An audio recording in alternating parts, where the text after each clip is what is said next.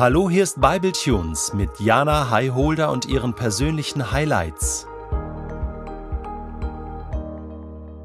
Als ich aufgefordert wurde, meine prägnantesten oder prägendsten Bibelstellen mal zu benennen, da ist mir sofort eine Stelle aus Sirach eingefallen und die habe ich dann auch der Bible Tunes Redaktion eingereicht und mich haben ganz verblüffte Gesichter angeschaut und vielleicht hörst du gerade diese Podcast Folge und blätterst schon ganz verzweifelt in deiner Bibel und kannst Sirach oder Sirach oder wie auch immer gar nicht erst finden und denkst dir, habe ich eine veraltete Ausgabe oder was ist hier los?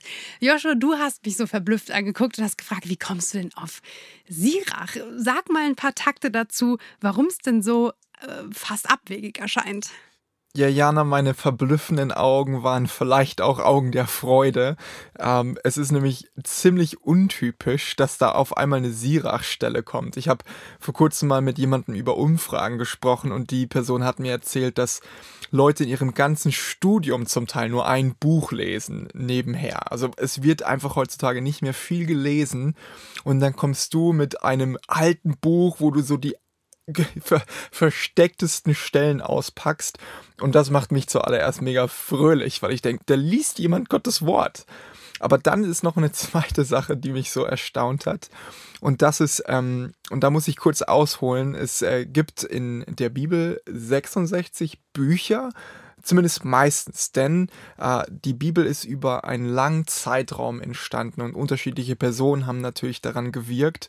Und irgendwann musste mal entschieden werden, naja, was ist denn jetzt Teil von diesem Werk Bibel, was wir heute als Bibel bezeichnen?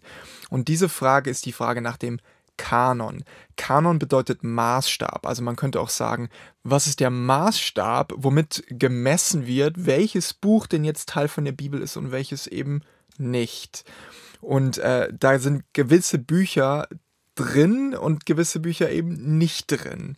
Und äh, bei den apokryphischen Texten, das sind Texte, wo man sich unsicher war. Und zwar insofern unsicher, dass äh, die evangelische Kirche zum Beispiel gesagt hat, naja, diese Bücher entsprechen für uns nicht dem Maßstab, was in den Kanon gehört, aber die katholische Kirche hat gesagt, nee, nee, die, die sind Teil von dem Kanon, die entsprechen dem Maßstab. Jetzt äh, bedeutet das natürlich nicht, dass es jetzt schlimme Bücher oder sowas sind. Also die sind sehr, sehr toll, wie du ja selbst gemerkt hast.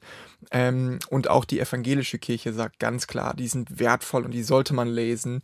Ähm, aber sie sind nicht Teil in der evangelischen Kirche von dem klassischen Kanon. Das ist total spannend, denn als ich eben, ich habe es jetzt schon in mehreren Folgen gesagt, in der fünften Klasse meine Bibel bekommen habe, dann war das eine Bibel, die Sirach eben drin hatte, sage ich jetzt mal so. Und so habe ich einfach durch jedes Buch so gestöbert, als sei alles eben eins. Also ich wusste gar nicht, okay, das hier sind äh, kanonische Bücher und das hier sind apokryphische Bücher und äh, dies ist jenes und anderes, sondern für mich war das einfach alles die Bibel. Und so habe ich auch jedes Buch mit der gleichen Wertigkeit mhm. gelesen, sage ich jetzt mal so. Also klar, ich habe irgendwann ein Gefühl dafür bekommen, die Evangelien scheinen wichtig.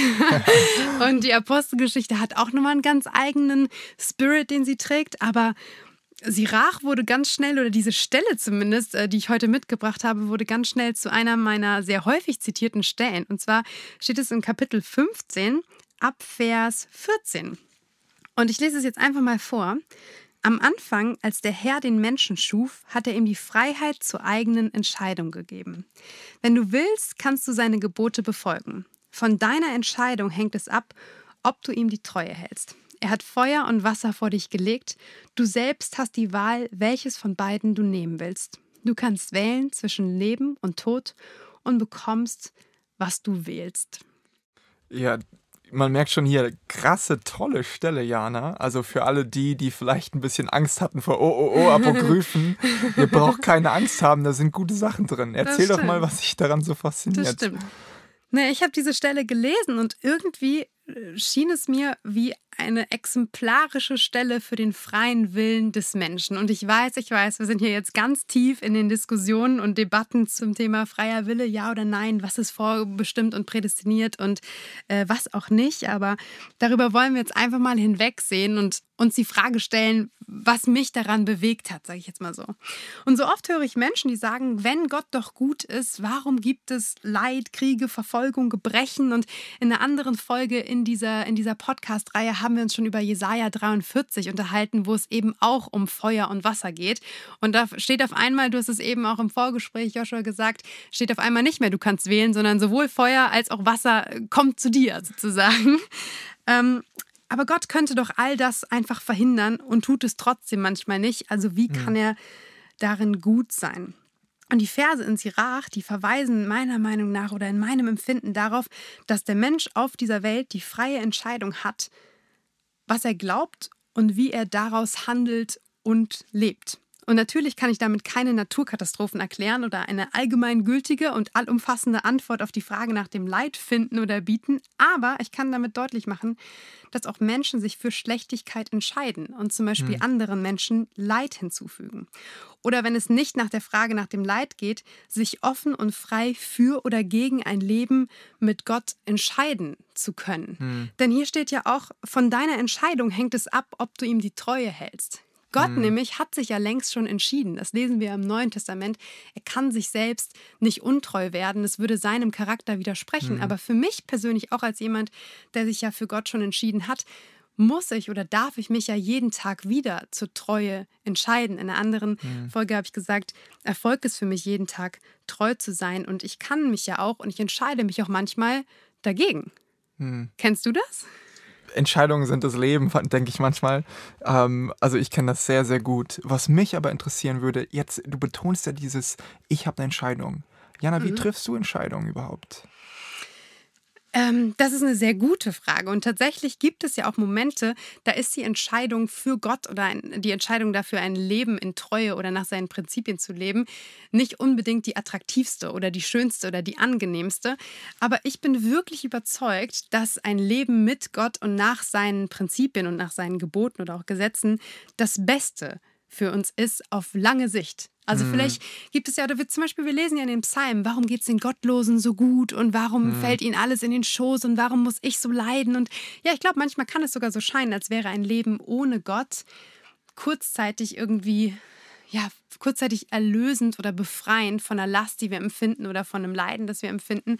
Aber ich glaube, langfristig können wir uns eben nicht selbst erlösen. Und ich, Mensch, brauche einen Erlöser. Und ich glaube, dass Jesus wiederkommen wird. Und zwar nicht, bevor nicht jeder Mensch von ihm gehört hat und die Möglichkeit bekommen hat, sich für ihn zu entscheiden und ihm Glauben zu schenken. Und deswegen, glaube ich, gehen Missionare in die allertiefsten und verstecktesten Ecken der Erde, um von dem zu erzählen, der dem mhm. Leben einen tieferen Sinn gibt und mehr als das noch, der ist auch bewässert. Denn dieses Bild von Wasser, wie es hier verwendet wird, also in Jesaja 43, so glaube ich, wird, stehen ja diese Wasserströme nicht unbedingt für belebende Quellen, sondern mhm. für Herausforderungen. Hier aber in Sirach spricht es zu mir zumindest als ein, als das Bild einer Wasserquelle und es kommt ja immer, immer wieder vor, auch im Neuen Testament.